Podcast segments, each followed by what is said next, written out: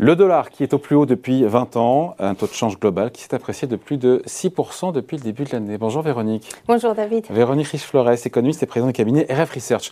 Euh, comment est-ce qu'on explique cette excellente santé euh, de la devise américaine dans un monde qui est un monde en crise C'est peut-être ça d'ailleurs la, réponse. Ben, hein. Oui, il y a une bonne partie de la réponse dans, la question.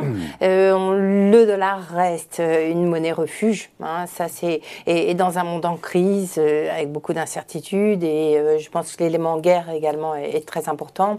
C'est plutôt favorable pour ces devises-là et reste c'est pas la seule devise hein, qui, qui, peut servir de refuge, mais le dollar a cet avantage effectivement de bénéficier d'écarts de taux d'intérêt sont très importants. C'est ça aujourd'hui le principal euh, moteur, soutien du différentiel de taux euh, entre le dollar, qui est mieux rémunéré que beaucoup d'autres monnaies. Oui. Parce qu'on pourrait vous dire, on pourrait dire aussi, mais il y a les déficits euh, jumeaux, commerciaux, courants, donc biens et services qui sont colossaux. Je n'ai pas les chiffres en tête, je crois c'est oui, le budgétaire, c'est 8% le budgétaire, non?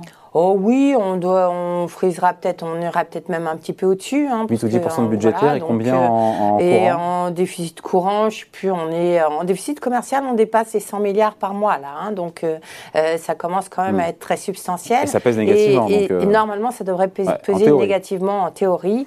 Et effectivement, là, on a, alors je, pense quand même l'écart de taux d'intérêt, on l'a très bien vu hein, ces dernières semaines. D'abord à l'égard du, yen, hein, qui était véritablement le révélateur, enfin dont la faiblesse a révélé ces hmm. écarts de taux croissants. Puis le yuan et l'euro, et on, on voit très bien dans la sensibilité quasi quotidienne Hein, des, écarts de taux d'intérêt mm. entre ou des perspectives de taux sur la zone euro versus États-Unis. Sur toutes les devises, c'est pas un phénomène. On parlera de l'euro après qui est un 0,4 face au dollar, mais c'est face à, toutes les grandes devises que le dollar globalement, le renminbi, euh, voilà.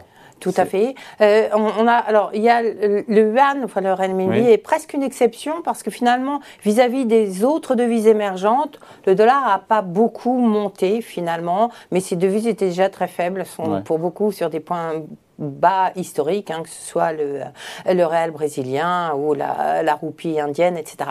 Donc l'écart de taux est très important. Je pense que euh, c'est davantage dans l'influence du dollar mm. que euh, les euh, l'effet refuge, mais les deux jouent de concert. Donc c'est justifié cette force, ce dollar roi, plus roi que jamais au plus haut depuis 20 ans.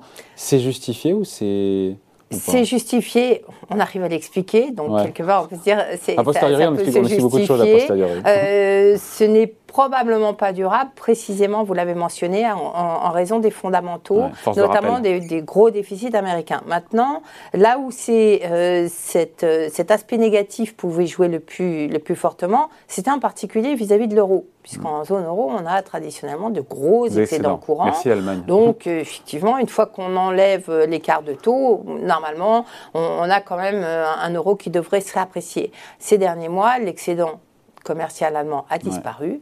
Et finalement, on n'a plus beaucoup d'excédents en zone euro pour venir soutenir euh, la, devise. Donc il y a, peut-être quand même un changement d'environnement qui ah. pourrait être durable. On sait que le, avant que l'Allemagne notamment retrouve ses marchés à l'exportation, en particulier tant que la Chine est fermée, ça risque d'être compliqué. Donc ça plaide pour une euh, parité euro-dollar euh, peut-être à brève échéance. oui, ça, plaide. Je n'ai pas hein. tout à fait retenu le scénario, mais effectivement, on est clairement en zone de risque avec euh, notamment parce qu'on voit bien que du côté de la BCE, les perspectives de hausse des taux d'intérêt sont encore très fragiles. Hein, Madame Lagarde a beau nous dire ça se rapproche et c'est potentiellement pour le mois de mm. juillet, hein, on voit bien que l'état de la conjoncture, des marchés financiers font que ça pourrait prendre plus de temps. Mais de l'autre côté, peut-être que les marchés attendent beaucoup trop de la Fed. Hein. il n'est pas impossible non plus que la Fed ravale son chapeau bah, dans un contexte euh, éminemment incertain sur le plan des marchés financiers qui commence à poser mais dans quel sens? Qu'elle ravale son chapeau Dans quel sens? Pour en faire euh, plus ou pour en faire moins Pour en faire moins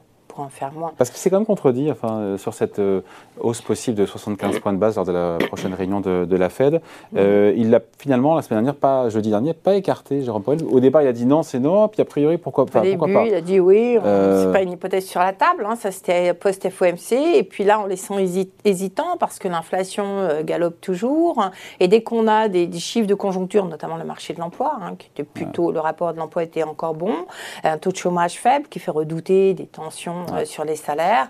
Et du coup, on voit que là, la, la Fed s'interroge vraiment sur la nécessité d'aller franchement plus haut. Je ne pense pas qu'ils pourront le faire en réalité, euh, du ah, fait de la fragilité donc ça capte un peu le dollar quelque part. Et voilà. Hein. Et donc on se retrouve, euh, c'est extrêmement difficile aujourd'hui de prévoir quoi que ce soit dans un sens ou dans l'autre. Et surtout sur le taux de change, c'est très compliqué. Exactement, et c'est forcément c'est la synthèse de tellement d'éléments. Mais là, les, écarts de politique monétaire pourraient jouer. Il suffirait que les anticipations sur la Fed, d'ailleurs on l'a vu un petit peu à la fin de la semaine dernière, hein, euh, se retracent un tout petit peu parce qu'il y a trop de tensions sur le marché financier et finalement le dollar, ça s'agit. Voilà. Donc on peut avoir un, contexte dans lequel le, taux de change est finalement touché ses points hauts d'ores et déjà. Et puis, euh, euh, personne ne regarde évidemment le, au quotidien le taux de change global du dollar. On se disait que face au principal devise, il s'était apprécié de plus de 6%. Face à l'euro, donc on est à, peu près à 0,4. Pardon euh, d'imaginer, Véronique, cette perspective. Imaginons que la, Russie coupe le, le, gaz aux Européens. On se dit que c'est baissier euro automatiquement, ça? Oui, oui, probablement.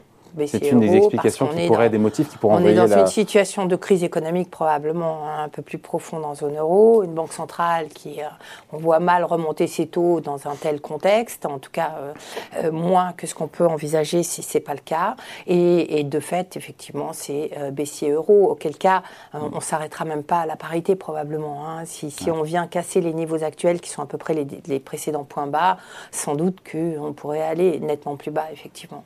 Donc un dollar toujours plus fort, difficile, la question qu'on se pose aujourd'hui, difficile d'y répondre. Il est déjà très fort là Il est déjà très fort, anormalement fort au regard de la situation fondamentale aux États-Unis.